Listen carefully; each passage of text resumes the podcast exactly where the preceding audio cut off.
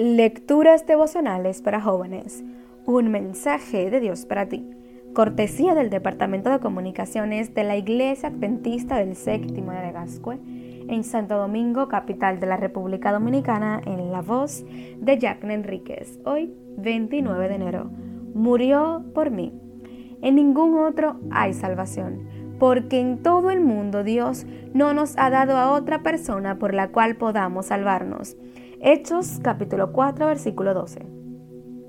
Hace poco leí que durante la Guerra Civil estadounidense, un agricultor llamado John Black fue reclutado como un soldado para ir al frente de batalla.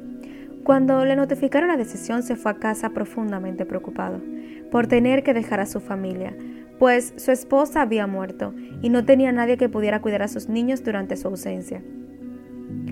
El día antes de partir, Charlie Durhan, su vecino, fue a visitarlo. Black dijo, he estado pensando, su familia lo necesita aquí en casa, así que he decidido tomar su lugar. Black se quedó mudo. Era una gran propuesta, tanto así que no sabía si su vecino hablaba en serio. Tomó la mano del joven y alabó a Dios por este amigo que estaba dispuesto a ir como su sustituto. Charlie fue al frente de batalla y luchó valientemente, pero tristemente murió en la primera batalla.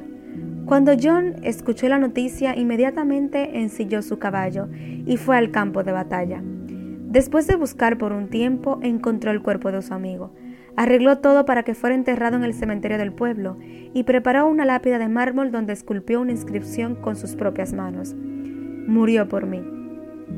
Creo que John Black entendió el mensaje de la Biblia Cristo murió por nosotros.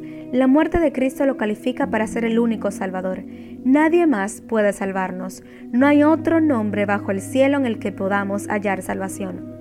Elena G. de White escribe, Debe haber un poder que obre en el interior, una vida nueva de lo alto, antes de que el hombre pueda convertirse del pecado a la santidad. Ese poder es Cristo Solamente su gracia puede vivificar las facultades muertas del alma y atraerlas a Dios a la santidad. Dios nos cuida. Página 76. ¿No crees que este es un mensaje que merece ser compartido?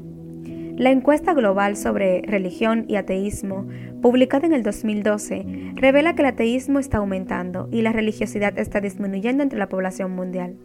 La encuesta muestra que a nivel mundial un 13% de las personas encuestadas se consideran ateos y un 23% como no religiosos. Un 59% se identifica como religiosos. Hoy, más que nunca, nuestro mundo necesita escuchar las buenas noticias del amor de Jesús y la salvación que encontramos en Él. ¿Te gustaría decirle a otros que Cristo murió por ti?